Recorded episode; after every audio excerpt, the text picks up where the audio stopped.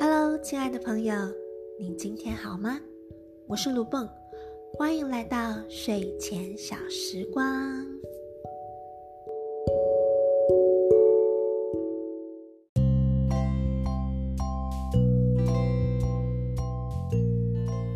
今天想跟大家聊聊洗澡。你通常是什么时间洗澡呢？是刚回到家的时候，还是睡觉前呢？而你通常是用什么心情去洗澡呢？是想赶快洗一洗，等等还要忙着家务、陪小孩、看电视，还是呢？你很珍惜你洗澡的时间，想要拥有这一份和自己独处、不被外在打扰、慢慢的和身体相处的时光呢？其实洗澡是一个很有趣的时间，因为平常不论你做些什么，都可能被打扰。嗯，当然上厕所是不会啦。不过呢，它跟洗澡一样，就是有一个你能够安静的和自己在一起。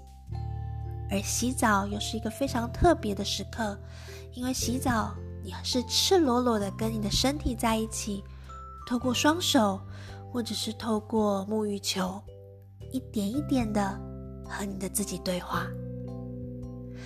我们一天或许都在忙碌着。碰触别的东西，碰触你的文件、手机、电脑。或许你一整天只有在洗澡的时间，会真正的接触到自己的身体。其实，身体是一个很敏感的，也很需要被照顾的一个形体。是否发现，很多时候说再多的话，都比不上一个真诚的拥抱？所以在洗澡的时候，有些时候你可以花一点时间和你的身体相处，不管是按摩它也好，或者是轻轻的搓揉它也好，享受着与它相处的时间。我记得我在国高中的时候有买过一本日本人出的书，日本作者就是非常喜欢在意这些小事情，日本人非常在乎小确幸。我买了一本书，叫做《洗澡魔法书》。整本书透过插画在教洗澡这件事。他告诉我，在浴室你可以放一些喜欢的小东西，你可以在洗澡的时间播你喜欢听的歌曲。他也告诉我，浴室的布置对洗澡当时的心情来说有多么的重要。我曾经尝试过一段时间。